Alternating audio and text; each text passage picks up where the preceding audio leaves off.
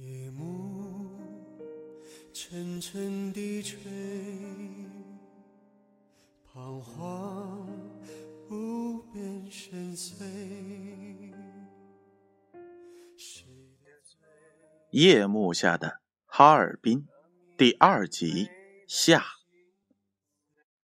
咱们上回说到，王一民像往常晚回来一样，先悄悄地站在门口听动静，左右观察一番。当他确信院里没人活动，街上没人行走的时候，便轻轻地往起一跳，双手扳住将近三米高的木板墙，身子一卷，双脚一点，就上了墙头。接着再一翻身，用同样的姿势一卷一点，便轻轻地落在了院里的平地上。这一套非常精准的动作，他做的是那样的敏捷、熟练、好看，甚至是一不沾尘的就翻过了那一般人无法逾越的板墙。王一民是一个有真才实学的知识分子，不是走江湖的权势，也不是戏班里的武行。可他的这身功夫是从哪儿来的呢？这要先从他的父亲讲起。王一民的父亲是吉林省有名的老饱学，古书读的特别多，什么《诗经》《楚辞》《五经》《四书》《唐宋八家》《元曲》名文，他都烂熟于胸中。可是越读书，他越是呆板，呆板的什么事情都做不成，只能开个私学馆，把肚子里的书啊传承给下一代。因为他从小到大静坐在火坑和冷板凳上苦读诗书，所以啊，这身板是越来越坏，到晚年真是百病俱全了。王一民是他四十二岁那一年得的独生子，晚年得子自然十分钟爱，孩子也聪慧异常，诗文词赋一教就会。可也是身体不好，和他的老父亲差不多，热一点儿热伤风，冷一点儿重感冒，弄得父母是担惊受怕，生怕严寒打了这毒根草。可是到八岁那一年，一个偶然的因素使情况起了根本的变化。原来王一民的妈妈有个弟弟。在北京陆军讲武堂当武术教练，有一次路遇不平，将北洋水师提督小舅子的一只胳膊给打断了。北洋水师提督下令抓他，讲武堂又保护不了他，无处藏身，就跑到了吉林投靠了他的姐姐来了。在姐姐家住的这几天，他是非常喜欢这个聪明漂亮的小外甥。为了改变孩子病弱的体质，他就向姐夫姐姐积极建议，跟他学武术。老两口点了点头。于是，这个在少林寺受过真传的武术家便认真教起孩子来。说起这个孩子，不但读书聪明，练武也很机灵，一点就会。这个武术家是越教越有兴致。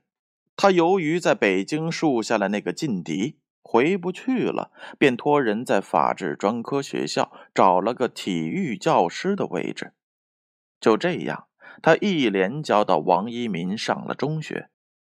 六年的时光，早起晚睡，夏练三伏，冬练三九，使得王一民不仅是身强体壮，像一个小牛犊。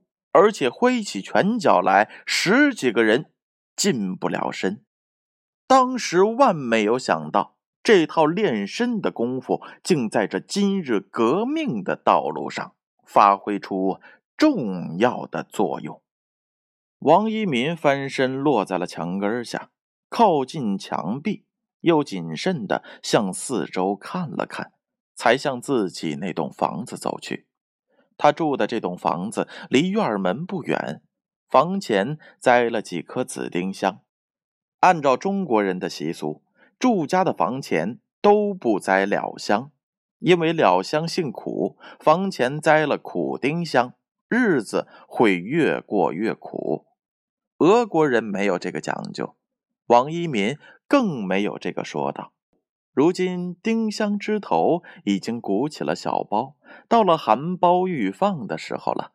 王一民侧着身子穿过丁香树隙，跟着脚来到了房门前，掏出钥匙打开暗锁，轻轻地推开了房门，走进屋里。这三间房子是从中开门的，东屋住着赛上霄，西屋住着王一民。当中一间堂屋地被隔开一半，做两家的小仓库。外边一半，一边一个小炉台，连烧壁炉带做饭。现在屋里黑乎乎的，什么也看不清。王一民站在门旁听了听，从赛上霄屋里传出了他熟悉的轻微鼾声。他微微笑了笑。悄悄打开自己的房门，侧身走进去，关好门，拉紧窗帘，这才打开写字台上的座灯。这间屋子布置的很简朴整洁，一张写字台，一架紫檀色的立柜，一个圆茶几，两把俄罗斯靠背椅，还有一张颇为款式的刷着纯白油漆的铁床。床的两头还镶着黄铜饰物，这一套家具都是随着房子出租的，用不用都是那些钱。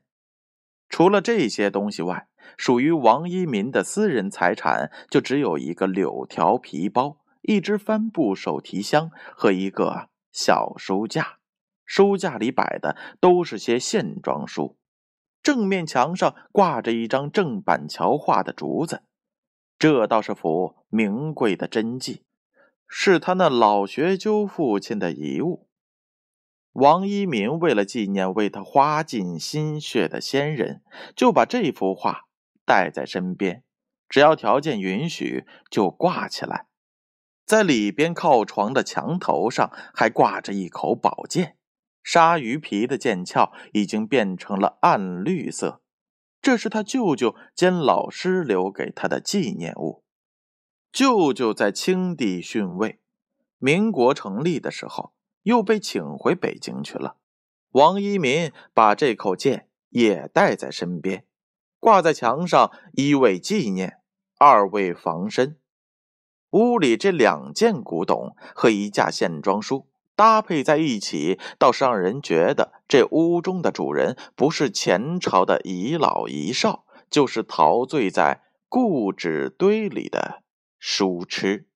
王一民对这种无意中造成的效果还很满意，所以就在写字台上方写了十四个字：“两耳不闻窗外事，一心只读圣贤书。”他所以写这样任人皆知的熟句子，主要是为了让人一看就懂。那些在下边各处乱窜的走狗，有几个有学问的？写深了看不懂，反倒坏事。句子虽熟，字可不俗。他的字是学虞世南的，从小学到中学。一本《孔子庙堂碑》被他是临摹的点点酷似，挥起笔来是外柔内刚，风神潇洒，俊迈而有义气。了解王一民的人都点头称赞道：“真是字如其人。”这会儿，王一民坐在写字台前。他拿出手枪，小心翼翼的拉开，见里边只有两颗子弹了。他真喜欢这支枪啊！这枪不但帮他打了敌人，还勾起了他那难忘的战斗回忆。九一八事变爆发不久，他就被党派进了东满抗日义勇军里去了。在那里，他就有这么一支小枪。因为有武术的功底，手劲儿、眼力都很好，所以他枪法练的是又快又好，面对敌人弹不虚发。一九三三年初，党又调他回哈尔滨做反日救国会工作，他就把小枪送给他的良师益友李汉超了。今天他面前又摆着这支考蓝的小枪，怎么能不高兴呢？他找出一块干净布，将枪包好，塞在了腰带上。然后站起身，跳上写字台，举起手，轻轻地拖开两块天棚板，手一用劲儿，又翻上了棚顶。天棚是两层的，他探着身子，掀开一块木板，板底下放着的是党的文件和马列主义书籍。他从腰中拔出小枪，放在文件上，盖好木板，又翻回到屋里。他所以把这么重要的东西放在棚顶上，是有他的安排的。如果出现情况，他跳上写字台就可以迅速的翻上棚顶。房盖上有他早已准备好的一个部位，船子和瓦片都是活动的，手一扒，头一顶，就可以钻出去。紧挨着他住的西房山头是一棵高大的杨树，他纵身一跳就可以跳到树上，然后顺着树往下一滑，就到了墙外。这样，敌人还没有攻破房屋，他就已经跑到了墙外的胡同里去了。王一民从天棚上下来，擦掉写字台上的脚印，一看手表。已经快到四点钟了，他还想在日求玉指雄一到达前赶回车站去。他忙洗了洗手，打开立柜下边的抽屉，从里边拿出了一块黑面包皮、一碟酸黄瓜，又从暖壶里倒了一碗白开水，坐在桌前，咬一口面包皮，就一块酸黄瓜，香甜的吃了起来。要说这吃完后又发生了什么，请听下回分解。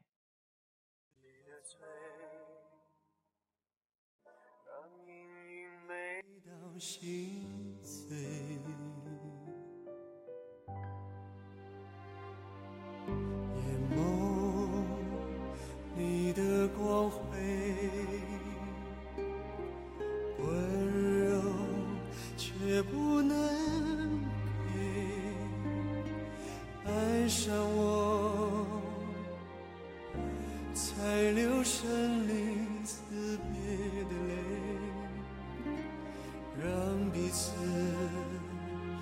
感受每道伤痕的珍贵。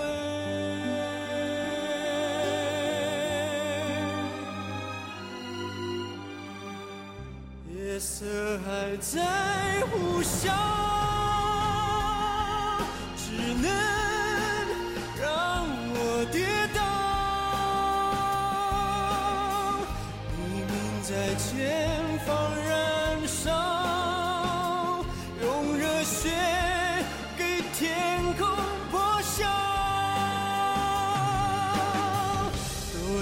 却似无情。